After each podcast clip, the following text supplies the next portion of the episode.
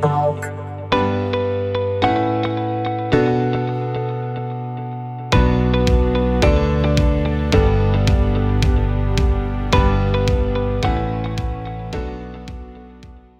Estamos aí com ela, Geise Anne Diniz da Luz, no Nene Talk. Muito obrigado, Geise, por aceitar o convite. Imagina, é, tava morrendo de vontade de estar aqui também. Quando eu ouvia, né, com, com a galera, assim, uhum. uh, os nossos conhecidos, nossos amigos, eu pensava, ah, um dia eu vou estar lá também. Muito obrigada também pelo convite. Com certeza, como eu estava te falando ali em off, antes de iniciarmos a gravação, eu já vinha planejando falar com a Psico Falou, tem a página, né, com a, uhum. com a Geise, porque eu amo psicologia, eu Nene, né, pessoalmente Luiz Henrique, ele experimenta muitos benefícios da psicologia no decorrer da minha vida, posso falar sobre isso também através desse episódio.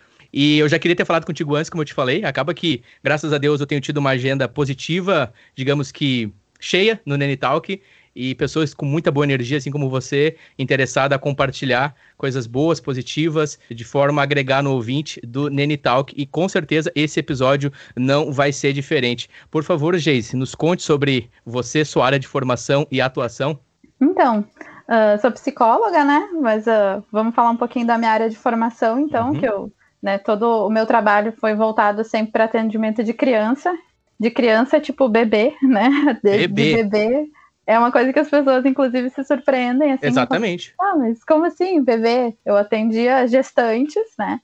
Num programa do que tem aqui no Brasil, né? Que é o PIN. É um programa do governo federal. Então, ele é o primeiro Infância Melhor, onde a gente vai fazer visitas para fazer estimulação precoce. Então, a gente previne muita coisa que pode né, vir a acontecer e dar amparo para as famílias. É um atendimento um pouco diferente, porque é um atendimento a domicílio, mas não uhum. é terapia. Isso é importante a gente também uh, sinalizar, né? Que é para estimular o desenvolvimento humano. Uh, às vezes a necessidade de uma criança, a melhor forma de ser atendida, de questões de desenvolvimento mesmo, cognitivo, motor, socioafetivo.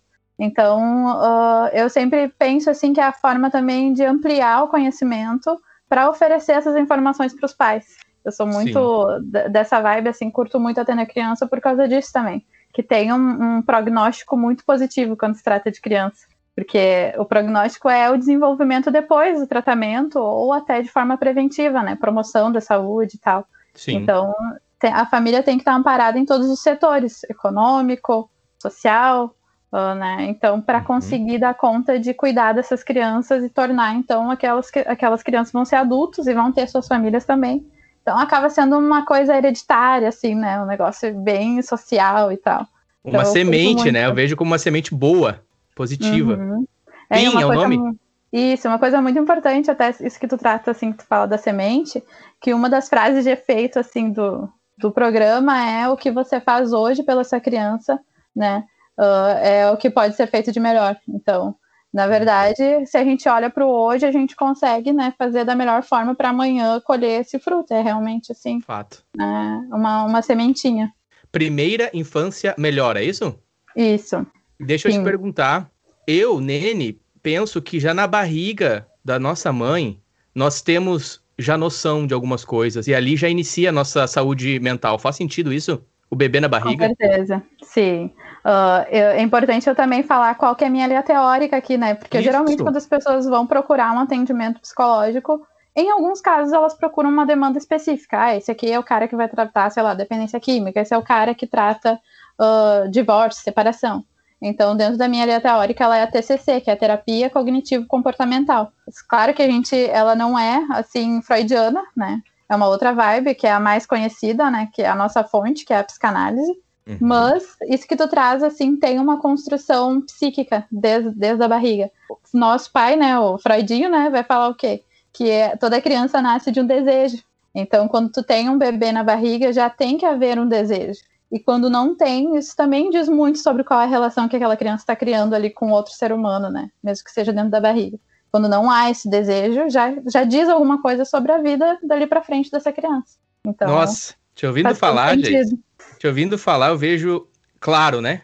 É óbvio a uhum. importância do teu trabalho, assim como de todos os profissionais da área de saúde e afins. Uh, principalmente nesse momento que vivemos, estamos gravando esse episódio no mês de abril de 2021. Você que está no futuro escutando essa conversa, o mundo está em um momento de convulsão, de crise, em todos os sentidos, em todas as áreas, devido a uma pandemia que estamos passando. E eu te ouvindo falar sobre a questão do bebê na barriga, eu penso em Brasil. Sabemos que o Brasil ele é se não me engano, um dos países no mundo com maior número de crianças cujo nome do pai não está na documentação, só apenas o nome da mãe. Qual o meu ponto com isso? Geralmente, a mamãe, a mãezinha, ela tem o bebê e ela acaba sendo abandonada, porque nós homens machistas, eu vou falar, Enene, eu tô apontando para mim. Não quero de maneira alguma que despertar gatilhos negativos nos ouvintes, tá? Esse, esse episódio aqui vai ser uhum. e está e será bem positivo. Mas nós homens, numa sociedade, numa cultura machista, nós não trazemos o ônus da situação. Nós não engravidamos junto, infelizmente. E as meninas e afins, elas acabam engravidando muitas vezes de maneira inesperada, ok? E são deixadas sozinhas, muitas vezes o menino, né? Enfim, cada situação é situação. Meu ponto é, é muito importante, então, porque de fato, quando já há aquela rejeição materna, o bebê, ele já sente, ele. Eu imagino, tá? Eu vou viajar aqui, por favor, tu me corrige, tu é a profissional. Vou falar de novo do menino Nene.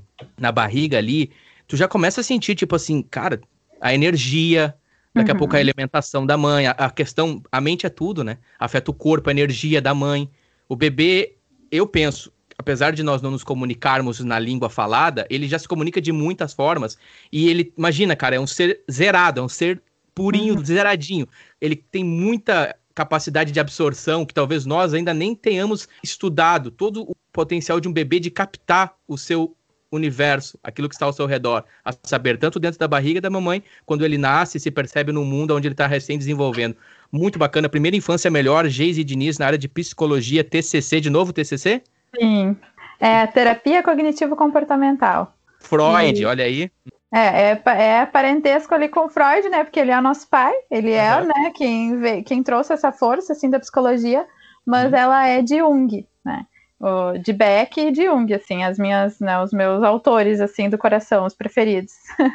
Diz o nome por, novamente, por favor, desculpa. É Beck e Jung, são dois autores, né? Ok. Uh, e por que que eu iniciei, assim, falando do, sobre a minha relação com o estágio, né? Porque isso foi lá em 2000 e 14, né, que eu comecei a fazer estágio escola, aí depois fiz então no PIN, aí tudo leva assim esse relacionamento para atender então criança e adolescente. Que tu atendeu criança, tu tá atendendo a família. Atendeu adolescente, tu tem que olhar para essa infância, porque tá, tá muito ainda vinculado, né? Ainda esse caminho aí de vida adulta e tal. Então, tu, é uma bagagem, tu tá construindo, tu vai levar para ti aquilo que tu construiu com a tua família. Né? Então, tá na tua mochilinha. Então, na adolescência, essa fase aí de separar, às vezes, o que que fica, né? O que que eu tiro da minha mochila, que eu não, não quero, não me identifico mais com isso, mas também aquilo que pertence, aquilo que continua comigo. As uhum. questões de valores, né? Uh, essas coisas assim. Uhum. Então, isso me levou também, né, para o estágio obrigatório, que a gente chama de estágio profissionalizante, né? Que são dois anos dentro da, da academia, né? Fazendo uhum. estágio, daí a minha supervisora falou assim, mas Geis, o que que tu acha de tu atender adulto? E eu pensei, putz, agora atender adulto, sempre atende criança e adolescente, né? Ela me disse assim, é muito mais complexo atender criança e adolescente. Se tu atender adulto, tu vai ver que é mais, vai ser mais de boa para ti, porque tu já atende os pais. Não é algo muito fora. Uhum. Não é, só que daí, uhum. claro, quando tu atende a criança, o paciente é que está em foco, né? Então tu vai trazer as questões relacionadas à criança. E Sim. quando tu atende os adultos separado, é uma demanda da vida daquela pessoa, que tem a ver com a história dela, é outra coisa, né? Uhum. Aí eu comecei a atender adulto, então, e isso foi muito importante para mim, porque hoje, né, eu atendo vários adultos na clínica, e foi uma coisa assim que eu pensei, bah, vou dar a cara, vou fazer e vamos lá. E na verdade tem muita conexão. Quando eu começo a falar de psicologia, assim, nossa, passa muita coisa na mente, né? Eu uhum. fiquei aí sete anos e meio estudando, né? E algumas coisas que acontecem, assim, tu estava até falando sobre parentalidade, como que isso acontece, né? Do machismo, dessa, dessa coisa, né? Da nossa cultura uh, patriarcal, assim, né? O quanto uhum. que isso nos leva por um caminho que daqui a um pouquinho tu nem olha o que, que tu está fazendo. E algumas coisas batem diretamente na nossa história. É importante também, além de profissional, né? A gente sempre se situar quanto a isso. Além de profissional, claro, eu também sou mãe, também sou esposa, né? Aliás, falo sempre para Elisandro assim, né? uh, não sou só, não sou esposa, porque a gente não é casada, a gente tem união estável, né? Uhum. A gente tem união estável, mora junto, tem uma filha. então, é esse o nosso relacionamento, mas é. Entendi, a gente ainda perfeito. não é casado. Perfeito. Mas enfim, o quanto que as coisas que a gente vai estudando e tal, né? Dentro de psicologia, que nem tu disse, bah, eu curto muito, tu gosta muito de psicologia. Sim. É quem gosta de comportamento humano. Muitas questões da psicologia vão se identificar com quem tem esse olhar mais humanizado, mais sensível, né? Então, isso ajuda, assim, a gente a construir, pensa, bom, psicologia é comportamento humano, principalmente para minha abordagem que a gente lida, então, com esse uhum. foco, assim, de pensamento, emoção, comportamento. Essa é a nossa base, assim, de tentar uh, conhecer o outro, né, porque a visão de cada pessoa é diferente, a perspectiva. Às vezes o que é um gatilho para mim não é para outra pessoa. Uhum. Então, né, de, de reconhecer e situar qual que é, então, o teu psiquismo, qual que é o teu processo cognitivo para tal situação. Então a gente traz muito a isso maneira, assim, né? A maneira como cada um reage, né? Te ouvindo falar, uhum. muitas vezes a gente senta assim, é, seres humanos, e começamos a abrir o nosso coração e contar as nossas histórias. E existem pessoas que, em alguns momentos, passaram por situações as quais nós consideramos muito pesadas, difíceis, e elas souberam lidar, reagiram de uma maneira que muito tranquila, digamos, as quais uhum. nós, talvez, na mesma situação, teríamos sofrido muito. Eu me considero uma pessoa dramática, eu me considero uma pessoa romântica e sensível. Eu sou sensível. Eu vejo, eu sinto, tanto que eu pago bastante pedágio aqui nos meus episódios, quando eu começo a abrir muito um argumento, para de maneira alguma o ouvinte ou a ouvinte se sentir ofendido, principalmente quando eu falo uhum. sobre rivalidades no campo de futebol, esporte, ou questões políticas, ou questões religiosas, ou questões de gênero. Eu procuro pagar bastante pedágio porque uhum. eu tenho essa sensibilidade, porque eu tenho amigos de diferentes religiões, eu tenho amigos de diferentes gostos e, e interesses e gêneros e afins. E o Nene que ele realmente ele é open-minded, né? Vamos usar aqui um termo em inglês para ficar bem coach agora. E eu vejo Deus que... livre. eu vejo que essa questão da reação, cada um vai reagir de uma forma, né, Geis? Talvez para mim, para o Nene, é, sei lá, a perda de um cachorrinho na infância, um cachorro de estimação, vai marcar minha vida de uma maneira tão forte que eu vou levar aquilo comigo para sempre, no período que eu tiver aqui nessa terra, nessa vida. E para outra pessoa que talvez também teve um animal de estimação, também passou por uma perda semelhante, já superou.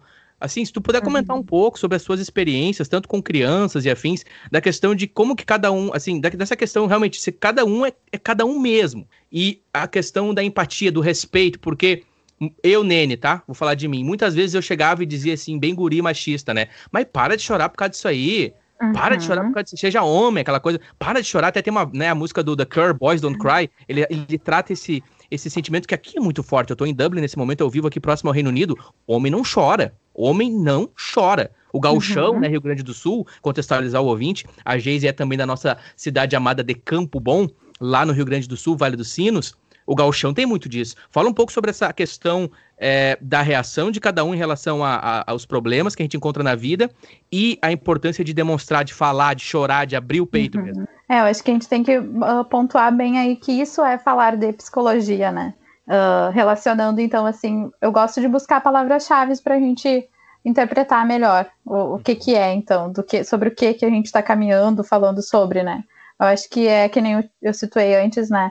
Que é comportamento humano, né? Falar de psicologia é comportamento humano, também é relacionamentos, relações humanas, né?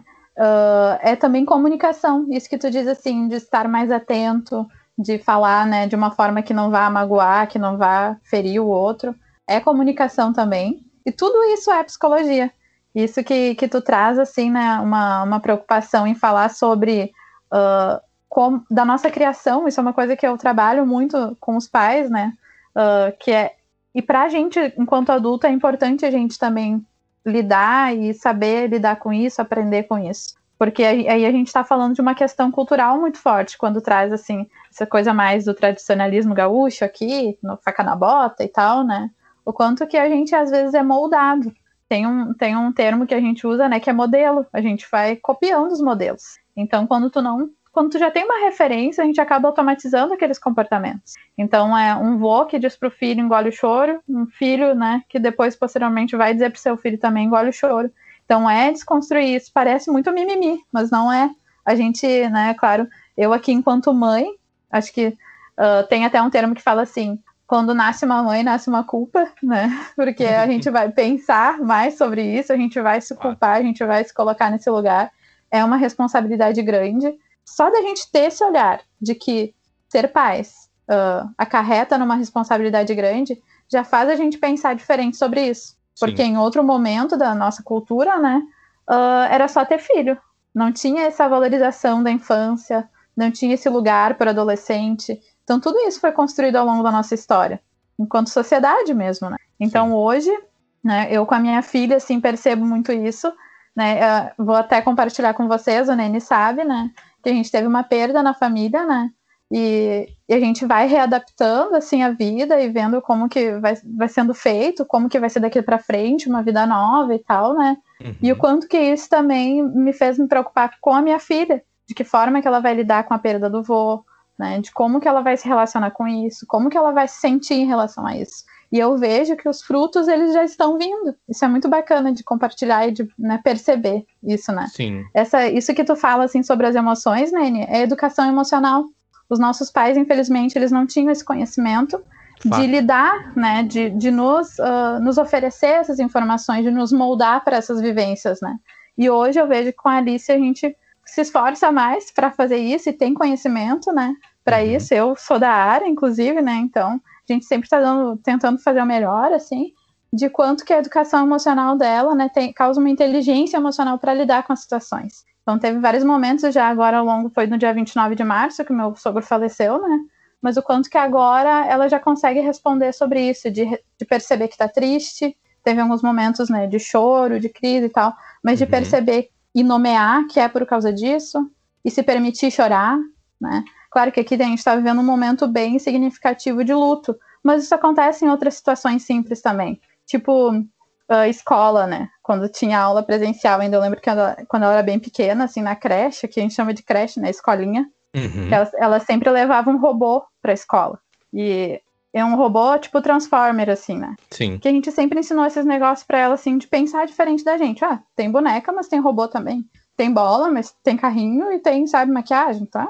Faz, uhum. não, o que tu quiser aí com os brinquedos. Essa relação com o gênero e tal tá sendo construída. Aí ela levava esse robô pra escolinha e um dia ela falou: Mãe, eu não quero mais levar esse. Aí eu disse: Por que não, Alice? Ela disse: É que quando eu levo esse robô, as minhas amigas não brincam comigo. Então só os uhum. meninos vêm brincar comigo quando eu levo esse robô. Então ela tava se sentindo excluída. Daí eu falei, tá, mas então, né, se tu levar a boneca, tu vai brincar com as meninas? Né? E daí tu quer brincar só com as meninas, tu não quer brincar com os meninos? Ela disse, não, eu quero brincar com os dois. Falei, então, uhum. quem sabe reveza, leva um pouco para cada um, e aos pouquinhos vai mostrando, não é brincadeira que tu tá com as meninas ali.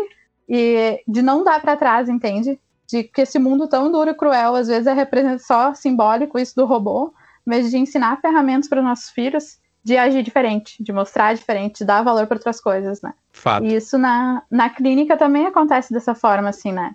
Com, com orientação de pais, que eu trabalho bem forte com isso, né? Que é uh, trabalhar essas questões de habilidades parentais, de inteligência emocional, de coisas que parecem tão simples, mas que a gente, se a gente não faz, cara, dá muito errado, né? E a gente viu já o quanto que dá errado, né? Eu penso num lado é, perdão, como um ponto, um ponto de vista de uma pessoa que trabalha com, com computadores, com programação, que tem as linhas de código, você cria um sistema e você cria uma inteligência artificial e você cria uma Magalu, por exemplo, ali a. É, como é que é a Manu? Uhum. Como é que é o nome daquele a artificial? Magazine Luiza? É, eles têm a. É a Ma Magalu? Magalu, olha aí, ó. Tictinho, quero, quero saber do meu, quero saber do meu sponsor aí. É, exatamente. Tu entendeu? Esse é o meu ponto. Então tu cria baseado em linhas que tu insere num código fonte eu penso de uma maneira análoga ao ser humano. O ser humano ele vem aquele, como é que eu posso dizer? A gente não, a gente não não é um bloco de notas vazio, porque a gente herda uhum. muitas coisas, nossa personalidade, nosso temperamento, a gente herda muito questões genéticas, que inclusive é um dos estudos ainda que, apesar desse avanço que a gente tem tecnológico, tem muitas coisas que a gente está aprendendo ainda sobre gênero, sobre, enfim, comportamento humano, né? Psicologia. E uhum. Eu penso que a gente, como você citou, você vai construindo, você vai criando esse, como a gente brinca, tá criando um monstro. Você pode, de fato, se você não der atenção, eu acho que naturalmente naturalmente muitos monstros, como você citou Mundo Cruel, naturalmente muitos monstros eles vão vir nos encontrar na nossa vida. Eles assim, problemas na vida, dentro uhum. da nossa cabeça, questões psicológicas, já desde a infância, como tu citou ali, exemplo da tua filha. E eu vejo que dessa forma a gente constrói e tem também a possibilidade de desconstruir quando necessário. Eu posso uhum. fazer a inserção de uma linha de comando no programa. Se eu vejo que está problema, eu posso ou desconstruir ou corrigir, fazer um upgrade, um update. Vamos corrigir aquilo ali. Porque tem coisas que tu não uhum. consegue apagar. Eu, eu, não, eu não sei, eu pessoalmente, tá, uh, Geise? Eu, eu não, não entendo essa questão do tipo, ah, tem que apagar isso da tua cabeça, tu tem que. Ah, tu tem que dar um jeito de, de esquecer. Tem, a gente, às vezes a gente tenta enganar nós mesmos. Não, eu esqueci. Uhum. Eu, mas tá lá, o subconsciente tá lá, tá, tá, aquilo tá vivo, tá no core da gente, né? Uhum. E, e, essa questão de, de desconstrução, assim, quando você pega um adulto, por exemplo, gauchão, faca na bota, que não consegue dar um abraço, no, que não consegue chorar que não, uhum. que não consegue dizer que ama a esposa, falar eu te amo, entendeu? Uhum. E, e, esse trabalho, assim, ele é muito pessoal, porque eu imagino que não tenha, o Geise, uma fórmula, né? Não tem uma fórmula que vai seguir um script não. e que vai dizer, ah, não, para esse problema, isso, isso, isso, isso, para aquele outro problema. É muito. Uhum. Eu aqui com você, o Nene. Individual, é um, né? É muito individual, né? Sim. Importante tu falar isso, né, Nene? Porque uh, trazendo assim para o mundo do adulto, né? Quando o adulto já vem de, com a sua história e tal.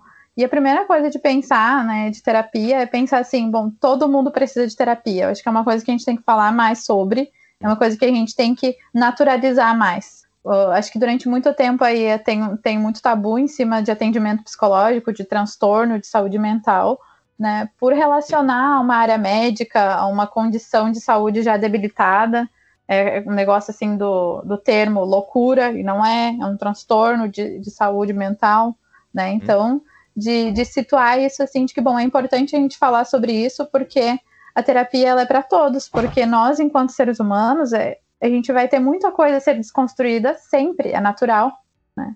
Então uhum. é, é sempre bom a gente pensar que, independente de, de, de qual é a história de vida daquela pessoa, sempre vão ter coisas, sempre vão ter coisas para a gente organizar, cada ser humano é muito complexo, então por isso que o atendimento precisa ser individual. Tem outras abordagens, né, que fazem grupoterapia e tal, quando é para compartilhar, quando tem alguma coisa em comum, tem um objetivo em comum ali naquele grupo, para uhum. tratar, sei lá, adoção de filhos, uhum. para pensar perda gestacional, coisas que o social acontece com o grupo, né, e o social, então, até, de certa forma, uh, cuida da, daquilo de forma natural, de falar, não, olha, eu tô aqui, eu também passei por uma situação parecida e eu consigo te entender por causa disso. É Sim. por causa da, da empatia e tudo mais, né?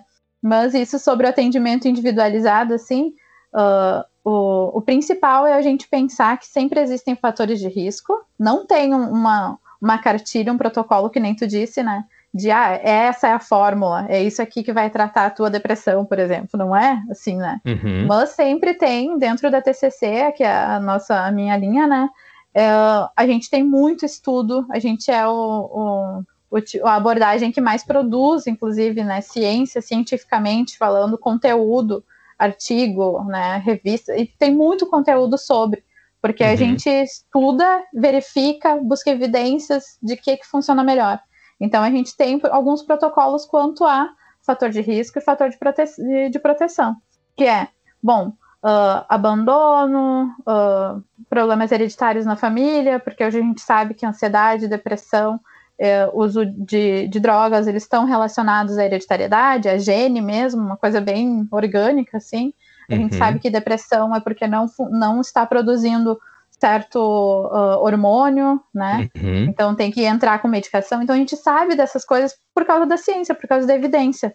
Mas é, a gente está atento para observar que às vezes um fator de risco né, vai estar tá presente e um fator de proteção vai estar tá presente. Mas não determinar o comportamento humano de forma geral a isso, não condicionar apenas a isso. A gente está aberto, né? Tanto que isso eu acho que é uma das coisas mais difíceis assim, da profissão do psicólogo que é olhar para aquela pessoa com um ouvido aqui, né, um ouvido na, atento na escuta clínica, na história do paciente, e o outro ouvindo na ciência, no clínico, no que, que funciona para aquele uhum. tratamento, né? Só que nenhum nem outro pode ser determinante. Eles têm que, né, procurar um caminho que ajude melhor esse paciente a, né, entender, a buscar, né, ajudar ele por aquele caminho do meio, assim.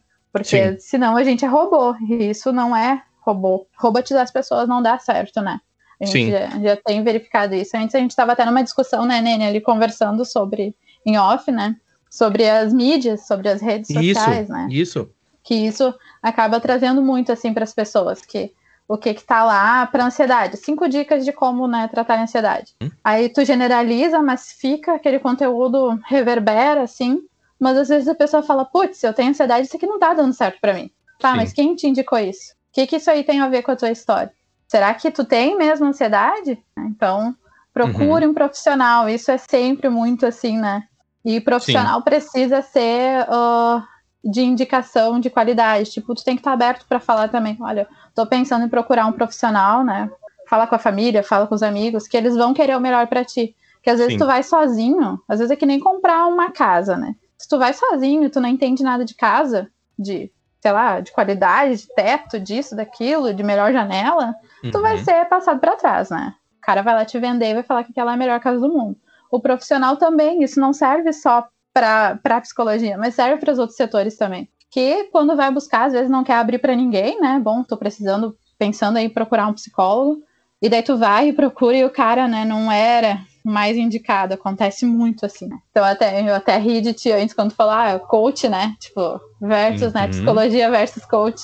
É uh, verdade. O que, que tu realmente está procurando para ti? Então tem que procurar uh, apoio, suporte para buscar o melhor para ti também e para que isso não seja um tabu, né? Abrir o coração. Sim, deixa eu te dizer uma coisa.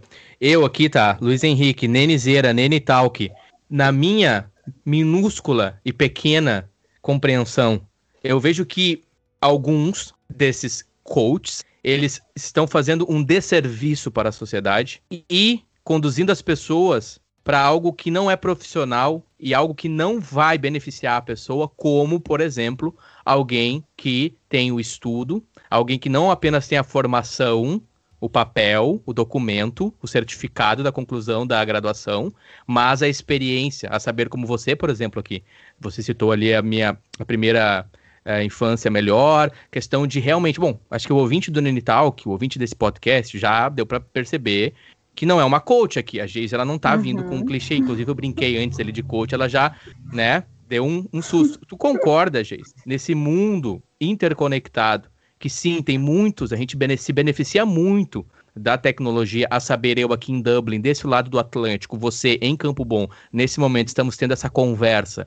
através do Skype, é um benefício tecnológico, mas também dá a voz a muitas pessoas que não quero dizer que estão mal intencionadas. Muitas vezes é a ignorância, é Uhum. É não saber o que estão fazendo, realmente. A pessoa é. não faz ideia do problema que ela pode estar gerando na vida de alguém trazendo. Eu, eu, não concordo nessa história de cinco, de cinco passos para isso, dez uhum. passos para. Uhum. Nunca, nunca. Seja no âmbito de fé, seja no âmbito esportivo, seja no âmbito psicológico, em qualquer área da nossa vida. De novo, porque como tu mesmo disse, cada ser humano é um universo. Fala um pouco, Denos. Uh, da, Denos? Denos? Acho que é Denos, né? Vamos lá, português, perdão. Denos, enfim. Denos uma. A tua opinião, tua visão sobre essa questão Sim. desses cultos, o cuidado com isso. É, eu acho que o maior problema não é para ser assim, né? Eu acho que tudo que é extremismo também nos, não nos. Uh, não é legal, porque tu acaba deixando de ver um lado. E a gente precisa ter essa visão ampla. Não vou trazer aqui um extremismo de que sim, coach ou não coach, né? Não, tem que pensar qual que é o trabalho, o que que tu foi procurar com aquele serviço, né? Eu acho que o maior problema do coach é ter uh, né, se envolvido com questões emocionais que não é capaz de dar conta. Que então eu vou lá, acesso um, uma ferida, né? Um, e essa pessoa não está preparada para te ajudar numa busca de resolução de problema, não está preparada para compreender de forma mais complexa tudo aquilo, uhum. né, e acaba realmente causando desserviço, porque abriu a ferida e deixou lá, sabe? Uhum. Então, isso aí, tipo, acaba, né, machucando mais ainda, né? A pessoa que está ali na tua frente. A gente tem que ter uma sensibilidade muito grande, uma questão ética muito grande. Isso nós psicólogos, né, e eu falo por mim, assim, porque não dá para falar por todos os profissionais, porque, né, nem, não, uhum. nunca dá para fazer isso em qualquer âmbito, né? Mas por mim, a gente tem uma questão ética, profissional, de muito cuidado, de muito sigilo, de buscar amparo, uh, de às vezes uma avaliação psiquiátrica, de contatar a família, de ter uma rede de cuidado dessa pessoa, porque a terapia não é só o que acontece lá dentro da sala do consultório, mas é principalmente como que aquela pessoa vai levar a terapia dela para fora, para os lugares que ela frequenta para o trabalho, para a relação familiar, para o relacionamento afetivo. Então, né, é, esse cuidado é muito importante, assim. Eu acho que o maior problema do coach é esse, quando começa a trabalhar com questões que não é para ele, porque tem um profissional que trabalha isso. Né? Então, acho que esse é o nosso maior cuidado, assim, não é que, né, sou contra, sou contra os profissionais dos coach, né, que fazem isso, que tu fala, cara, não faz isso, não concordo, não tem como, como concordar com, uhum. com isso que tu tá trazendo. E uhum. eu acho que é uma uhum. coisa que acontece muito, né, que nem a gente estava comentando, né, Nene, que a, a psicologia, ela é comportamento humano. Então, todo mundo entende um pouco de psicologia, né? Sim. Que nós somos seres humanos, basta observar um pouco para te ter uma noção, né? Uhum. E o, o o, o problema dentro da psicologia é que às vezes acontece isso, de tu estar tá muito observando vários comportamentos humanos e daqui um pouquinho trazer, ah, não, eu posso dar conta disso. Nem todo psicólogo também vai dar conta de todos os comportamentos humanos. Tem que ter uhum. uma, né, um, discernimento de, bom, até aqui para mim, ou eu mesma, né, tenho amiga, né, que, que construí, assim, na, na faculdade de confiança e tal, que trabalha com luto. Então, é quando eu recebo uma questão de luto, para quem que eu vou encaminhar esse paciente? Eu vou segurar para mim, que claro, posso dar conta disso. Sim. Mas se tem uma pessoa que fez especialização, que trabalhou em hospital, sabe, tipo, que tem todo um caminho voltado para aquilo. Sim. Não, então tem vários, várias áreas assim dentro da psicologia. Então precisa ter esse time também.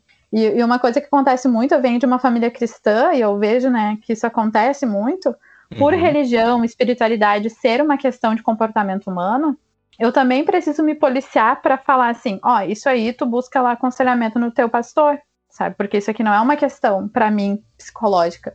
Eu acho que eu vejo que te interfere na tua vida aqui, aqui, aqui, mas isso aí quem é que pode te ajudar é o teu pastor. Ou isso aí quem pode te ajudar é o teu líder, é o teu aconselhamento, sei lá, aconselhamento não existe, mas aconselhador, né? Uhum, então, de, de direcionar o que que é, qual o objetivo de cada pessoa né? Senão a gente faz uma mistureba e daí daqui um pouquinho, né? É dois uh... toques, né? É dois toques para a próxima bomba nuclear, né? É dois toques. Exatamente. E mexe com a cabeça das pessoas, né, cara? Isso é muito sério. É muito sério, né? Então, uhum. Porque passa tudo, tudo, tudo passa pela nossa mente, né? Tudo passa pela nossa mente. É incrível. Eu experimento uhum. isso hoje com 32 anos. Cheguei aqui em Dublin, compartilhar um, um, uma experiência. Cheguei aqui em 2018 e me encontrei alguns meses depois com pensamentos muito negativos, pensamentos de tristeza, pensamentos de questionar a continuidade da vida. Eu sempre fui muito dramático. O Nene, ele é dramático, ele é intenso. E isso acho que é um reflexo da minha personalidade e logo uhum. essa minha intensidade me leva muitas vezes a pensamentos que eu olho para mim mesmo e, cara, qual é a raiz desses pensamentos? Qual é a história por trás disso? E como tu mesmo citaste, existem questões familiares, genética. Na minha família, por uma parte da minha família, há um histórico de suicídio. Na minha família, numa parte da minha família, há um histórico uhum. de alcoolismo, de abuso de substâncias químicas, de depressão, de ansiedade. Então, uhum. eu consigo entender e me ler dessa forma não me culpar por isso, mas tentar administrar. E aí eu comecei a me questionar nessa minha experiência que eu estou narrando aqui, e o meu ponto foi a alimentação. Quando eu entendi que estavam faltando alguns alimentos essenciais para mim, para a minha energia, para mim voltar a sentir de novo aquele, aquela coisa boa, entendeu? Porque que eu estava encontrando um inverno não, não é muito rigoroso, mas intenso de chuva, dias cinzas aqui, uhum. são poucos dias de sol durante o ano. Então eu sou tropical, eu sou brasileiro, eu venho de uma de uma localização, numa parte no mundo que é total sol, né? Campo Bom, bom, você sabe, até tem muito sol uhum. em Campo Bom, uhum. né? A ponto de fazer mal de é? calor, um mormaço, né? Aí eu chego aqui, chuva, vento, frio, longe de casa. Apesar de toda a preparação que eu fiz de sair de Campo Bom e vir para cá por uma experiência profissional e também a fins de estudo, eu consegui me encontrar melhor a partir do momento que eu percebi a minha alimentação não está sendo boa, e também é o fato de eu estar nesse primeiro ano passando por essa distância, longe da mãe, longe do pai, longe dos irmãos, longe dos amigos. Em Campo Bom eu sou o Nene, na minha rua eu sou o Nene. Aqui eu não sou o Nene ainda, eles uhum. não me uhum. conhecem. Eu ando na rua, eles não. Eles falam outra língua, falam outro idioma. Então tem todo esse processo do intercâmbio, dessa mudança de vir para outro país, mas no meu ponto aqui é a alimentação. Tu citaste ali é, da questão, muitas vezes, a falta de vitamina, a questão natural da pessoa de não gerar, de não uhum. conseguir promover para o corpo as substâncias que ele precisa para se manter bem, se manter up, digamos assim. E pode ser a disciplina de sono, pode ser a falta de vitamina D, que é o caso aqui, sabe? Naturalmente falta muita vitamina D. Então, eu hoje eu tenho suplementos que eu utilizo. Quando eu digo suplementos, é de fato algo que eu compro é Garrett, ah, não vou lembrar o nome da loja agora, mas é uma loja muito boa aqui, afins, eu fui atrás. Não são, não é remédio, sabe? É questão plant-based, é meio que da natureza e afins, assim. Acho que com isso não tem muito problema. Não é algo que tu precisa de um médico para te receitar. Aí eu peguei vitamina D, ômega 3, que é óleo de peixe, que ajuda muito no cérebro, no meu caso, e também uhum. vitamina C. fala um pouco dessa questão da importância da gente conseguir diagnosticar muitas vezes nós mesmos, como tu disse, a gente, todo mundo entende um pouquinho de psicologia, de conseguir se entender, cara, eu acho que pode ser algo que eu comi, pode ser algo que eu não tô comendo, pode ser o meu momento, tô passando por talvez, né, mulheres, gestação, ou o homem, o homem também, o homem uhum. não tem uhum. gestação, mas o homem também às vezes tem seus momentos de questões pessoais masculinas, que ele pode estar tá sofrendo com alguma coisa, e a pessoa se pega com um monte de pensamento que ela não entende as razões daquilo ali, mas ela não consegue fazer essa leitura e não se ajuda. Então, até para compartilhar para o ouvinte nesse momento de pandemia, talvez muitas pessoas passando por momentos difíceis e afins, talvez algo que possa confortar, no sentido que eu digo confortar é trazer uma luz em relação a isso. A importância uhum. da alimentação e do sono, vamos falar assim. Sim, a gente fala de um momento aí muito crítico, né, que é a questão pandêmica. Primeiro, eu tenho que iniciar falando sobre isso, que não tem como a gente estar bem. É esperado que não estejamos bem, porque a gente é uh, todo ser humano também é contexto ambiente. Isso, né, dentro da psicologia que, que é a minha linha teórica, a gente sempre considera isso. Onde uhum. que está esse ser humano, né, vivendo? Sei lá, é no campo, é na cidade, é do outro lado do mundo? Qual que é a vivência e experiência dele com o ambiente? Isso pode ser, o ambiente pode ser um fator de risco ou um fator de proteção. Então a gente precisa considerar isso também. Isso vai influenciar no nosso corpo. E o que acontece? A gente não é só mente ou só corpo. A gente é os dois. Então a gente precisa olhar para esses dois. Inclusive, né, essa questão nutricional que tu traz é muito importante, porque a gente faz muita parceria aí com, com nutricionistas, que, né, às vezes quando tu recebe uma criança, por exemplo, com TDAH, tu precisa, ou um adulto, né, tu precisa regular a alimentação dela para melhorar os sintomas dela. Porque tem relação com a comida, com aquilo que a gente ingere, para o nosso corpo é uma ferramenta, né? Então, de que forma que isso pode te auxiliar para ter uma melhora? Uh, então, a questão nutricional está muito relacionada a isso, assim. E essa questão que tu diz assim, né, Nene? Ah, interação social, de, ah, lá eu sou, né, na minha cidade eu era o Nene, tipo, sai na rua, conhece todo uhum. mundo. Então, o isolamento, nesse momento, faz com que a gente não se sinta bem também. Então, dentro dessa, desse, desse contexto ambiental que a gente está vivendo hoje, é esperado que a gente não esteja 100% bem, mas a gente tem que estar minimamente bem, pandemicamente falando, para a gente conseguir, né, dar conta. O que é inédito, né? O que é inédito na é... história, nessa nossa história Exatamente. recente da humanidade. Sim, tanto que é, é, é uma coisa para todos, é uma coisa para a humanidade toda. Eu acho que, né, eu vinha também, isso é uma coisa bem importante, assim, de, de, conversar com vocês, né, que eu vinha também realizando muitos atendimentos frente a luto, a perda, né, de, de pessoas, perda de, não o luto só de pessoas, mas perda de emprego, perda de relacionamentos, perda de interação social. Então a gente teve que abdicar de muita coisa nesse momento. E isso Sim. faz a gente se sentir muito mal na bad. Só que a gente precisa avaliar então que é um momento, né, uma fase, é um momento para todos. Eu sempre trago muito isso que isso não vai uh, diminuir a nossa dor de forma nenhuma, né? Uhum. Isso não vai anular o que que tu tá sentindo, mas te faz olhar para fora, porque a gente, a gente, tem uma tendência de ser humano de se colocar como vítima, né? Fato, da situação, fato. né? Então, quando a gente se coloca como vítima, a gente só vê o lado negativo. Então, quando tem um olhar mais amplo de, bom, está acontecendo comigo, eu estou sentindo tudo isso, isso não anula, né, o que os outros também estão sentindo. A uh, mesma coisa que eu, não anula o meu jeito de sentir, mas nos dá uma visão mais ampla de que, bom, uh, tu te coloca, tu te identifica até na dor do outro, né? E quando é diferente quando a gente está sofrendo sozinho e quando a gente está sofrendo com todo mundo junto. Nem que a gente esteja junto para sofrer, né? Verdade. Então a gente precisa estar tá no grupo, no coletivo. Isso é uma coisa natural do ser humano.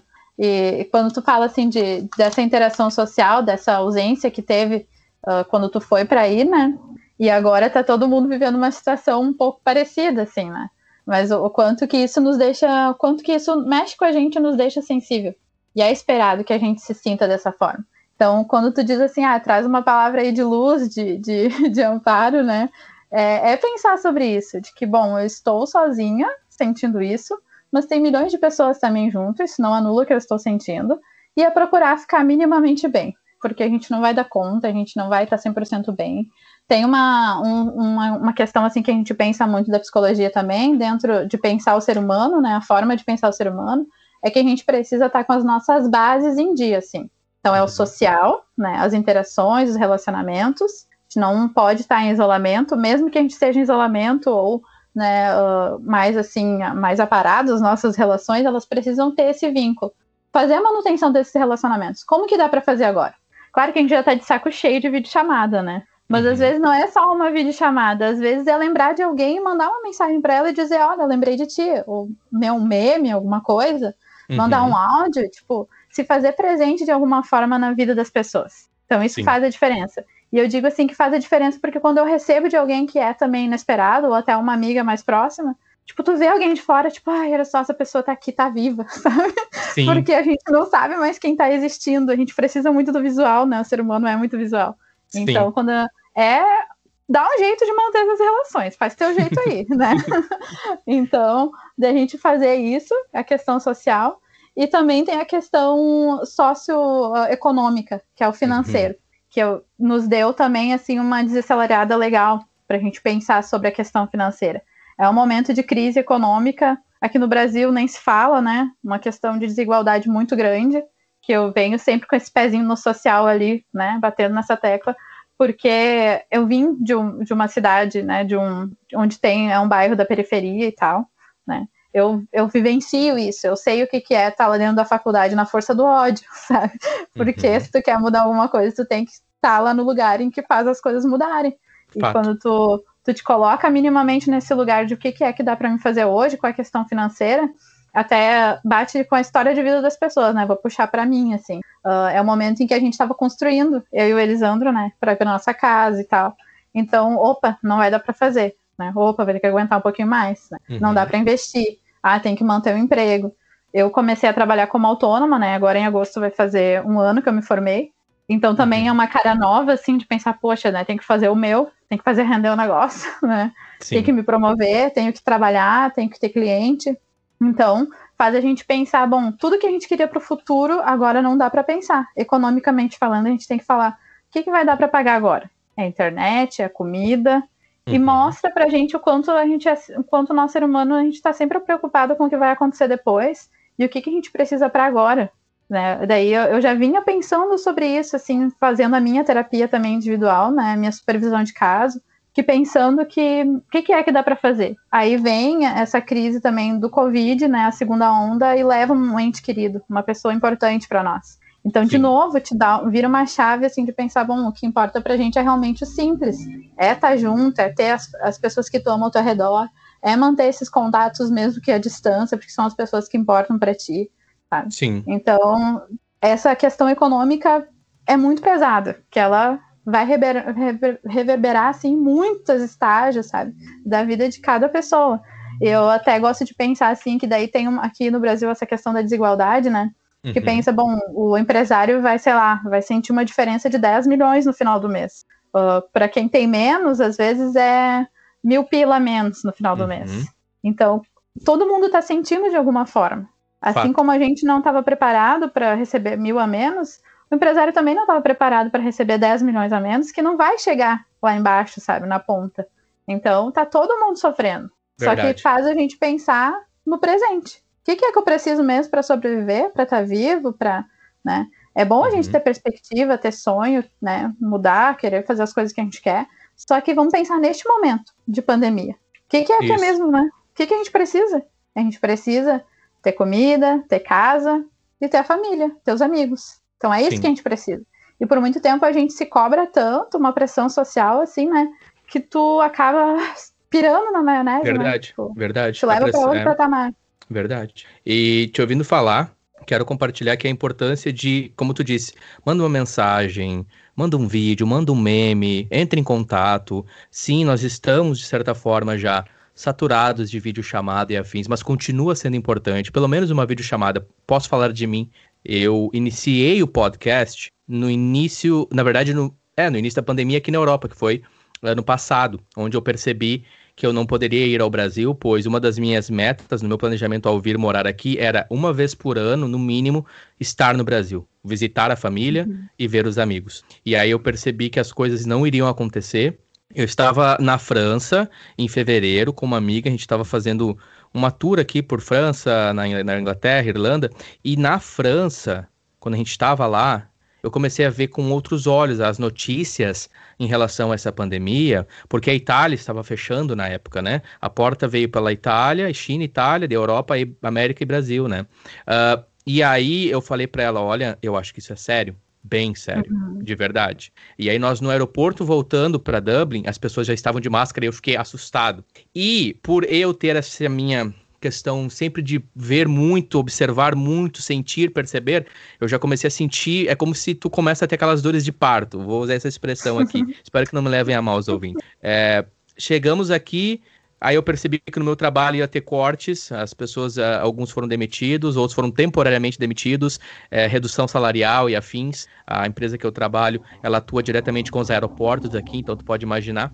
E eu iniciei o Nenitalk para falar com os meus amigos. Eu iniciei o Nenitalk para uhum. falar, porque eu preciso falar.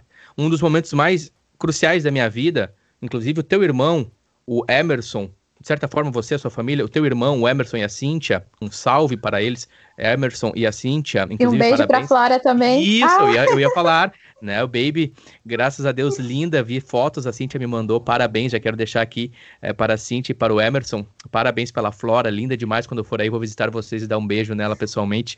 Eles me ajudaram muito no momento onde eu tive um baque na minha vida emocional, pois um relacionamento que eu estava tendo, uma pessoa que na época eu amava muito, a gente terminou o relacionamento e eu perdi o meu emprego, um emprego que eu também prezava muito. Foi tudo numa sequência uhum. de eventos. E o que eu fiz? Eu me isolei, eu me fechei no meu orgulho, no meu orgulho e me coloquei no centro do vitimismo. Não, e, e, olha para mim, coitado mim, natural, aquela coisa, digo natural, eu nele, meu comportamento.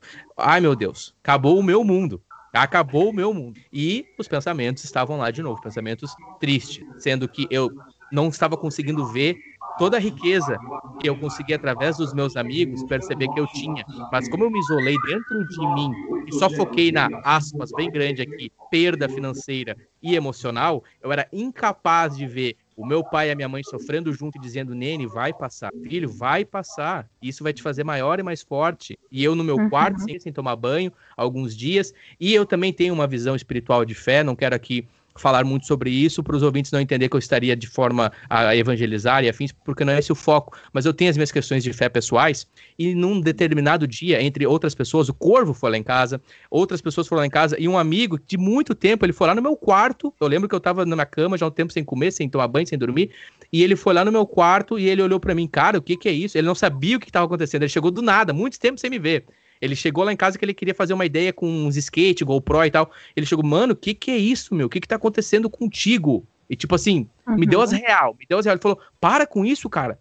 Quase que me pegou no colo e me levou lá na pista de skate, me deu uma banana. Tu vai comer essa banana, meu. Tu vai comer isso daqui. Cara, o que, que tá acontecendo contigo? Tu não tá vendo a tua família. Ele, mano, assim, ó, chinelada, chinelada. Claro, uhum. no amor, no respeito. Ele, como sendo meu amigo, ele tinha aquela, aquele, digamos assim, aquele crédito comigo, aquela relação, né? E aí, é, long story short, para resumir a história, o Banha me ajudou muito, a Cintia me ajudou muito, os amigos me ajudaram muito. Poderia citar aqui o nome de muitos, muitos, muitos uhum. que me ajudaram, que estiveram comigo, que viram o quanto eu estava realmente fechado. E através daquela situação que eu superei aquela situação hoje, como eu encaro? Quando eu começo a me ver com esses pensamentos de vitimismo, eu, Nene, me colocando no spot do que sofre mais, do que, ah, essa vida injusta, ai, porque não sei o quê, ai, porque isso, que aquilo, aquele outro, meu Deus, eu, eu, eu, eu, eu, o meu orgulho, eu começo a me questionar, não, cara, peraí, tem alguma coisa, tu não tá tu tá te olhando muito para dentro de ti, tu não tá comunicando os teus sentimentos, e geralmente uhum. quando eu não comunico os meus sentimentos, eu quero machucar. Como é que eu posso colocar isso? Vamos lá, tu vai me ajudar. Quer devolver. Eu quero fazer com que as pessoas sintam também o que eu tô sentindo, entendeu? Sim. Eu quero... Então eu tô ali machucado, fechado, né? E aí eu vou respingar em alguém. Seja nos meus amigos, seja colegas de banda, seja profissional. Eu vou dar um jeito de incomodar e mastigar, porque eu tô é, precisando de ajuda e eu não tô sabendo pedir. É isso. É importante que é uma forma de comunicar também, né? Às vezes a gente cria assim uma parede. Eu gosto de pensar que é como se fosse uma represa, né? Isso. Tu cria aquela represa e a onda, os sentimentos, eles vão vir. Só que a represa, ela não aguenta muito tempo. Então, claro que vai sair, vai molhar todo mundo, né? Então é uma forma de comunicar todo também. Eu dou risada mas é comunicar. triste. os amigos, inclusive, que estão ouvindo. E é, Nene, que bom, porque tu bate em dias ali que era difícil. Realmente, eu tô amadurecendo, viu? Eu tô amadurecendo e sabendo lidar com isso e aceitando que sim, não sou vítima, reconheço a minha dor, os meus sentimentos e a importância do comunicar, a importância do, cara, tô sentindo isso, talvez tu vai perceber que a minha energia tá difícil, não é contigo, tá? Inclusive, já quero é. te pedir um abraço. Digamos, né?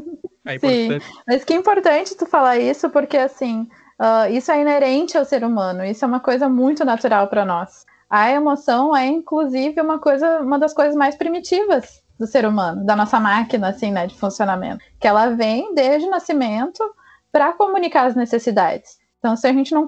Depois a gente aprende a falar, claro, né?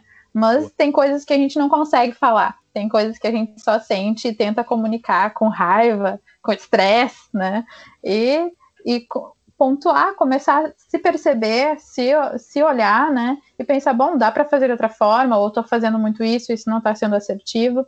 E que nem tu disse antes dos coach, dos, lance espiritual e tal, e comportamento humano, todo mundo é um pouco psicólogo e tal, mas tem um lugar para isso. Tem um lugar profissional, ético, sério, que cuida disso. E às vezes a gente negligencia esse cuidado da saúde mental justamente por pensar que é natural demais. Tipo, é normal e sofrer. Eu vou falar por mim, preconceito. É... Imagina o que, que vão pensar de mim se eu falar que eu tô fazendo uhum. terapia. Claro. Imagina se eu tô indo na psicóloga porque eu sou louco. Vão falar o quê uhum. de mim? Uhum. Eu, Nene, né? Eu, Nene, porque Sim. na creche na creche, uma tia me chamou de louca. Eu nunca vou esquecer isso. Ela falou: esse guri Olha é louco. Olha a importância, né? A, do olhar assim, do adulto. É louco. E a minha mãe, por uhum. fim, daí processou ela, porque ela falou: meu guri não é louco nada, já quase fechou o Paula. Porque eu não parava quieto hoje, tu imagina, cheio de energia, hiperativo, eu não uhum. parava quieto. Como eu incomodava demais, eu não dormia. Todas as crianças dormindo e eu não dormia. Eu queria brincar, eu queria correr, eu queria comer mais, eu queria. Não parava. E aí uhum. ela, claro, eu entendo ela hoje. A mulher de certo tava, meu Deus, esse, abre aspas aqui, esse capeta, esse guri só me incomoda, esse guri é louco. Aí eu brigava muito, porque outra psicóloga depois, né, a importância da psicologia, olha aí. Lá, eu nunca vou esquecer essa linha. Ela falou pra minha mãe: mãezinha, ele não é louco nada. Mãezinho, o que falta para ele é comunicação nessa idade. Ele tem sete anos, é um guri cheio de energia. Eles não se comunicam, eles não sabem expressar o que eles estão uhum. sentindo. Por isso que eu saía no soco com meus coleguinhas. Não tô aqui romantizando a violência. Porque isso uhum. depois na vida adulta, se eu não tratar isso, vai ser pior. Mas lá é, na infância. Lembrando que é primitivo. Anos, né? Exato. Eu estava agindo ali por uma falta de não conseguir comunicar o que eu sentia, sim, por ser agressivo, por ter as reações. Não vanglorio isso, não estou dizendo que é bonito, que é certo, é muito primitivo. Mas lá naquele momento eu lembro disso. Eu acho que é isso que me faz buscar tanto conhecimento e buscar querer saber as uhum. coisas. Quem me conhece sabe é a falta do conhecimento, é a falta de conseguir comunicar o que ele sente que o torna dessa forma, que faz com que ele uhum. se agrida, os meninos, por exemplo, né? Faz sentido isso, né? Com certeza. Sim. E tu sabe que tu falando assim, né, Nene? Ontem eu tava conversando com meu pai, que meu pai também gosta muito desses negócios de psicologia. Ele até fala assim que se ele fosse, né? Hoje meu pai tem 62, né? Ele uhum. disse que se ele fosse estudar algo, ia ser algo nesse sentido, assim, de psicologia, né? Ele também lida com trabalhos em comunidade, coisa assim, tem igreja, pastor, né? Então, automaticamente está envolvido com, com esse meio social. Ele dizia assim que achava que eu não ia ser psicóloga quando eu era ali na adolescência, porque eu não gostava de ouvir. e na verdade é um embate crítico, né? Que quando a pessoa não é mais difícil ouvir quando tu Sim. não concorda com aquilo. Isso é algo muito natural da adolescência, né?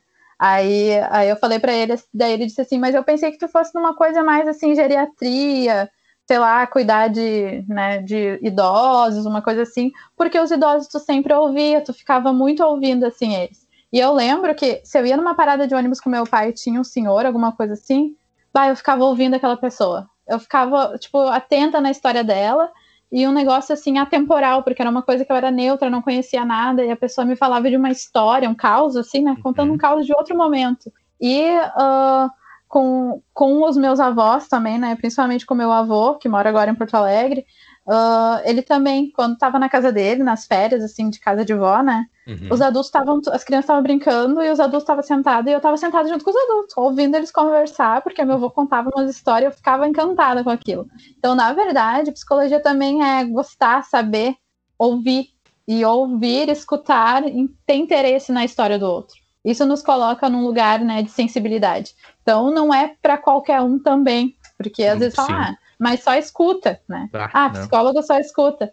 Dependendo do que, que a gente vai escutar, é muito difícil também. Ah, imagino. Né? Sim. Então, de ter esse, essa noção, assim, que muito, por muito tempo a psicologia foi levada para esse lado, de que é para louco, por conta desse tabu, desse preconceito, uhum, uhum. Dessa, dessa questão histórica, né? E uhum. que a uhum. gente precisa reparar. E de que forma que a gente repara isso? Falando disso. Olha que é natural, né?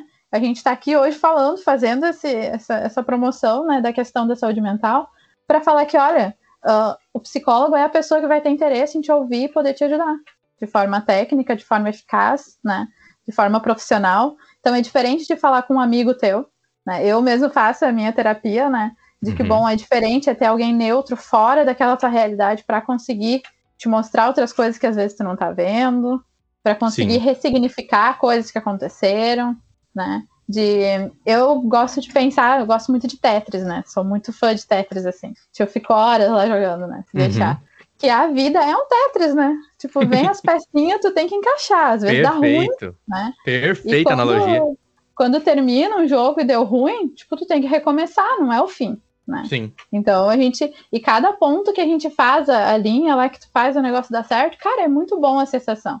Então a psicologia nos dá esse lugar também na terapia de, cara, quando dá uma coisa certa, tu fica muito feliz. Pelo paciente também, né? Uhum. Ou às vezes tu acha que tu nem tá fazendo nada demais. Teve muitas situações assim comigo, né? De pensar que, bah, mas será que tô fazendo certo, isso e aquilo? Mas o quanto que a gente se coloca como ser humano, né? E às vezes só de tu tá ali na relação, né? Terapeuta e e paciente, já está ajudando aquela pessoa de, de forma mais sensível, de compreender, de validar a emoção, né? De, de falar, cara, não tem jeito, tá uma merda, tá? Mas é isso aí, sabe? né? É, tu conhece. Cara, muito bom. Porque eu lembro naquele mesmo momento que eu citei ali que eu perdi tudo na minha vida, meu Deus, que drama, o amor da minha vida se foi, meu, meu emprego dos sonhos. Eu. Ai, meu Deus, minha vida, minha vida. Eu, eu falando de mim, tá, pessoal? Nene, eu rindo de mim mesmo depois de amadurecer e passar por isso. Fazendo uma risada, não com falta de respeito, mas com gratidão. Meu Deus, o Nene lá. Ai, meu Deus, tô sofrendo, minha vida, coitado de mim. Aí passou, graças a Deus. Né? Os amigos foram muito importantes. Como eu te falei, uhum. teve aquele que foi lá no meu quarto lá, que, que me deu uma chinelada, tipo assim, meu, pelo amor de Deus, presta atenção. E ele falou assim: pensa no teu pai e na tua mãe, cara. Como é que vai ser para eles se tu fazer isso que tu tá pensando? E eu, sabe, ainda uma das psicólogas que me, me, acompanhou na época, ela falou: foca nisso. O fato de tu pensar neles é porque tu tem amor por eles. Foca uhum. nisso. Porque realmente uma das coisas que me segurava muito na questão dos, dos, pensamentos que eu tava tendo era o fato do tipo, tá, mas e o meu pai e minha mãe? Sabe? Como uhum. vai ser para eles? E os meus amigos? Mas em primeiro lugar eu comecei a ver sobre meu pai e minha mãe, sabe? Do tipo assim, bah, isso não é justo com eles. Sim. Enfim. E aí, Teve um outro amigo meu que, na questão da, da menina sentimental, ele falou assim pra mim, Neni, tu tem que aceitar a cova. A guria não te quer, aceita a cova. Assim, ele falou, não é cova, ele falou. Como é que ele falou? Tu tem que aceitar. Como é que ele falou? Ah, enfim, o, não é nem abismo, que deve ser. Mas enfim, é, é, o buraco que eu tava. Tem que, mano, tem que aceitar uhum. que sentimentalmente tu tá passando por isso e tem que aceitar, irmão. Não adianta tu querer questionar, questionar, ai meu Deus, vítima. Não, cara, aceita, uhum. aconteceu vê isso dessa maneira. Aconteceu, tem uma razão por isso. Talvez hoje, né, até questões de livros mais antigos, da própria Bíblia, né, eh, tem, tem caminhos que são muito altos para a gente co compreender no momento da nossa vida. Tem coisas que eu passei, que agora eu olho e eu vejo os motivos e os benefícios que trouxeram para uhum. mim, para meu amadurecimento em todas as áreas da minha vida. Eu, Nene, falando pessoalmente, respeitando aqui cada um dos ouvintes e o momento que o ouvinte possa ver está passando. É, como a Geise mesmo falou, cada ser humano é um mundo, cada um vive, sente, experiencia de uma maneira. Esse episódio está muito rico, né? Você que está uhum. ouvindo aqui o Nene Talk Podcast, eu já peço, compartilhe com seus amigos, compartilhe nas redes sociais. Estamos aí com a Geise Chubiluz, Diniz da Luz, certo? Ela que também tem ali o trabalho dela nas redes sociais, é a Psico Falou. Vai estar Isso. todos os links aqui na descrição desse episódio. Nene Talk Podcast é pelo menos até o momento, um podcast independente, underground. Uhum. Nós não temos patrocinadores, pelo menos não no momento, mas estamos ganhando corpo, estamos ganhando nosso é, espaço dentro das mídias e o ouvinte compartilhando, interagindo com a gente é muito importante. Lá no Instagram, no arroba Nenitalk, também temos o nosso blog, o Nenizeira, né, com z, nenizeira.com, que você também pode vir a escutar os episódios for free, não paga nada, só vai lá, acessa o site de qualquer navegador que você ter aí no seu celular, no seu computador. Também estamos no Deezer, Deezer, no Spotify, Apple Podcast, Google, é, Pocket Cast e também no YouTube, certo? Nene Talk Podcast com a Geise. Geise, fala um pouco para nós agora sobre os teus planos. Olha que linda quem chegou aqui. E linda! Alice. Oi, Alice! Oi. De verdade, que linda! Não tô, eu não tô falando só por falar, viu? Que linda essa guria, parabéns! A última vez que tu viu, ela tava bem, bem pequena, né? Ela tinha tava três anos, pequena. a gente tava contabilizando. Eu... Eu acompanho pelas redes sociais também o crescimento dela, vocês ali, né? De novo, vai estar todos aqui uh, os links para as redes sociais da Geise e afins na descrição desse episódio. E estamos aí com esse episódio, eu gostaria que você falasse, Geise, sobre o teu trabalho nas redes sociais e os planos que você tem também para a questão da mídia de podcast. Fico muito feliz. Estava falando uhum. com o uhum. Caio, no episódio anterior com o Caio, a gente falou sobre essa questão da mídia podcast, que você pode criar o seu conteúdo e também ter o seu espaço. E eu acho muito importante, como eu já te falei, queria ter falado contigo antes, a questão da psicologia, da psicologia, a gente promover essa conversa, né? Tem o CVV também, que eu experimentei o CVV. Uhum. Não sei se você tem é, conhecimento, se quiser falar sobre também. Enfim. Sim, certo. Olha só, uh, sobre a página profissional, né, é, que é a arroba psicofalou, ela foi principalmente pensada sobre esses questionamentos que a gente tem falado aqui, essa questão do tabu, de, de o quanto que às vezes é mecânico esse profissionalismo, para mostrar esse outro lado, né, que tem uma questão profissional e também o próprio nome, quando, quando eu pensei assim, ah, eu não quero fazer Geisiane Diniz da Luz, a psicóloga, né, não, né, de pegar esse nome assim de a psico falou, porque é uma coisa que a gente que faz terapia, que está mais envolvido nesse meio, a gente se pega muito falando isso, né? Ah, porque a psicóloga falou, ou a psicóloga do meu filho falou, ai, a minha psicóloga falou. Então a gente cria esse lugar para psicóloga, né? Para colocar, às vezes, de, de responsabilizar. Em alguns momentos é bom, né? Ter, e às vezes, inclusive, até sinalizo, né, para os meus clientes assim: não, isso aqui tu pode dizer que eu falei. Né? A gente toma essa responsabilidade pra gente, porque tem uma questão profissional de melhora, de tratamento envolvida. Mas em muitas situações as pessoas também falam, a psico falou, né? A psicóloga falou, para se proteger, né? Para não encarar uhum. aquilo, né? Então se torna uma, uma defesa. Então, será que a psicóloga falou mesmo ou tu será entendeu daquela será forma? Será que é psicóloga mesmo ou tu... É. Né? Isso. é, ou será que tu entendeu dessa forma, né? Essa, essa questão da comunicação, né? Ela disse mesmo ou tu que entendeu desse jeito? Então, a gente sempre está avaliando as nossas relações humanas, né? E isso de nos colocar, assim, enquanto profissionais, num lugar sensível, de ouvir o outro, de sensibilidade, de escuta, que a gente é ser humano como qualquer outra pessoa, né? Então, a gente está tá aí para errar, para aprender. É, essa questão da resiliência vem muito forte, né? Que, com, ouvindo assim a tua história de vida, né? Um pouco dela, tu compartilhando aqui com a gente, de quanto que também depois que a gente passa pelas situações a gente ressignifica e Isso. tem, né? Restabelece uma outra conexão com aquele momento de vida, porque as coisas não vão deixar de existir, as coisas não vão deixar de acontecer mas elas precisam ter um lugar para isso. É aquele Tetris que precisa encaixar, né? Boa, precisa estar em algum lugar. Então, é, é isso, a gente tem vivenciado muito isso nessa pandemia também, que tem sido um gatilho de sofrimento aí para muitas pessoas, né? Uhum. Em relação à ansiedade, à depressão, a transtornos de humor diversos, assim. Então, para a gente estar tá atento também com esse cuidado com o outro, né? Sim. De ser um amigo que fale, vá buscar terapia, de ser uma mãe ou um pai, né, que observe seu filho, que esteja conectado, né? De uhum. ser um, um companheiro aí de relacionamento, né? De estar tá atento, de que, bom, isso aqui não está tão legal, isso aqui tem um profissional que pode cuidar. Então, de, de a gente organizar isso assim, de perceber mais essas relações humanas, né? Sim. E de tem um lugar para isso, que é com a psicologia. Dá um lugar para isso. Fato. É, o momento fofura que nós tivemos ali, talvez o ouvinte está pensando, mas do nada apareceu uma menina na conversa, assim, o momento fofura foi a filha da Geise junto com o Elisandro. Um salve pro Elisandro, um beijão para ele, casal lindo. Alice, Alice, Alice, Alice, né? Uhum esteve aqui com a gente. Eu tô conversando, só para contextualizar o vídeo, tô conversando com a Geise, eu faço minhas conversas através do Skype. E nós estamos com um vídeo aqui, por isso que eu comentei que ela apareceu linda ali. Linda mesmo. Uhum. Eu quero encaminhar aqui a nossa conversa para esse desfecho. Essa aqui é a primeira de muitas. Quero deixar bem claro aqui, tá? Porque para mim, Nene, eu tenho certeza que para muitos ouvintes, muito riquíssima a conversa. Muito obrigado. Fico à disposição. Muito obrigado pelo teu tempo. Eu, esse carinho que eu tenho por você, pela tua família, ele já vem de muito tempo, viu? Eu lembro que se eu não me engano, acho que a primeira vez que eu tive o contato visual, tem memória muito boa, nem a memória de elefante, foi na igreja Ágape, na cidade de Campo Bom, há uhum. muito tempo atrás. Há muito tempo Sim. atrás. E aí eu conheci o Everson. Isso, eu conheci uhum. o Emerson e demais é, membros da tua família, teu pai também. Eu pude conhecer e sentir o teu irmão mais velho que tinha banda. Inclusive, uhum. peço pro ouvinte visitar aqui a conversa, o NT número 2, lá no início do podcast, né? É o Nene Talk número 2, tu vai ter aí no feed, que é a conversa com o Emerson, Emerson Banha, que é o irmão da Geise. E tu vai pegar a mesma energia, o ouvinte vai sentir essa mesma energia, essas pessoas queridas, maravilhosas que vocês são, que eu sou muito grato a Deus por ter vocês na minha vida. Muito obrigada. E até mandando um beijo pro Emer, né?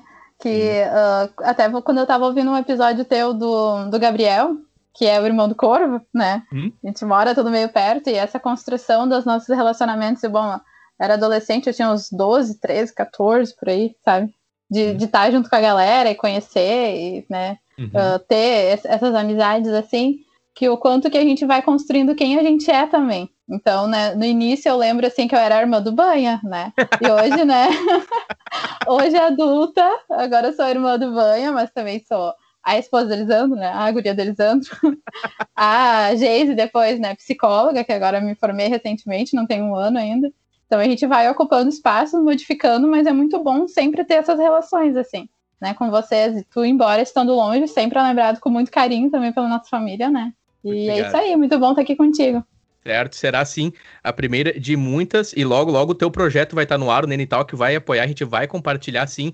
Uh, uma, uma questão que eu queria te perguntar, assim, para nós encaminhar agora o final, assim, que você poderia falar para o ouvinte, é a questão de se cobrar muito, eu, Nene, me cobro muito, mas ao mesmo tempo é, nesse momento, dá um, dá um, dá um crédito para si mesmo, né? Aquela questão do tipo assim, não, uhum. não se tem as suas disciplinas, tem as suas é, rotinas diárias, por exemplo, tem o teu exercício, tem o teu cuidado com a alimentação, tem o teu cuidado com as questões pessoais de cada um, mas ao mesmo tempo não se cobrar tanto, não seja tão pesado uhum. em, em, cima de si mesmo. Reconheça que o momento está difícil para todo mundo, né? E também a questão do CVV, se você puder fazer uma palavra em relação a isso, Sim. fica à vontade. É, até assim sobre os projetos futuros, né?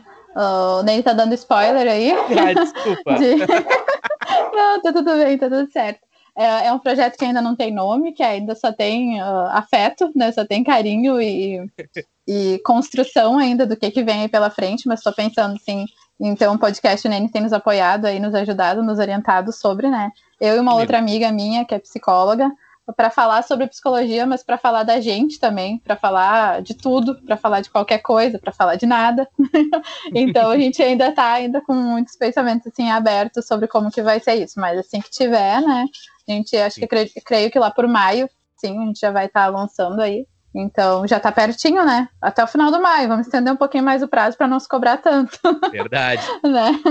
Porque o, o, que acontece assim em relação a essa cobrança, né? Uh, que a gente precisa, neste momento, fazer o que dá, o que é possível. Que tem momentos que tu não vai conseguir fazer, né? Tem, tem dias que vai que tu vai ter 10 coisas para fazer, tu vai conseguir fazer seis. Mas olhar para essas seis, que bom, já é alguma coisa. Fato. E se permitir que tem dias que é dia para fazer nada, né? Tem é dia que não vai render e tá tudo certo. Claro que tem coisas que são trabalho, questões assim, estudo, né, que são mais emergentes, que precisam ser resolvidas, mas você dá o luxo também de se respeitar. Disse, né? é, é exatamente. Ódio, abre aspas. É, de, de se respeitar o seu limite também. Uhum. Porque quando tu te permite ser mais sensível quanto à tua humanidade, a gente começa a perceber que o outro também tá assim, né? Estamos no mesmo barco, então tá tudo bem, né? De inclusive sinalizar para chefia, para galera aí, né? que, bom, não é bem assim, né? Bom, vai fazer o que for né? possível é. nesse momento. Uhum. Exato. E sobre o CVV, uh, eu tive sobre... experiências muito positivas. Sim, o CVV é um negócio muito legal, né? Acho que é 188, 180. Uhum, Aí depois tem que ver certinho. Isso, eu 188. Confirmar, pode ir falando que eu vou confirmar aqui. eu, eu inclusive, quando fui, quando era ainda estudante de psicologia, a gente fez algumas formações, fiz algumas formações com eles sobre escuta qualificada e tal, né? porque é um momento de amparo, é uma escuta profissional, é muito, muito legal assim o trabalho deles, que é uma forma de acessar uh, as pessoas, porque às vezes tu não quer falar com alguém próximo, tu não quer contar para um familiar, né, o que, que é que tu tá passando ou sei lá, né, às vezes não ter com quem conversar também nos, né, nos distancia muito assim. Então é um serviço sério, super recomendo, né? Uhum. Uh, liguem, não tem hora para ligar, né? E são pessoas qualificadas, profissionais que estão lá para dar, para fazer Ótimo. esse trabalho. Né? Então é, é muito legal, assim, é muito importante. Que, C... E que ferramenta bacana, né? Sim, CVV, cvv.org.br, ligue no 188, 188, eu vou deixar o link para o site também na descrição deste episódio. Geise, muito é. obrigado. Vou te chamar mais vezes sim, e conta comigo, viu? Para a questão do podcast. Claro, fico à disposição. Então tá, Nene, tchau. Tá, tá bom. Forte abraço, tchau.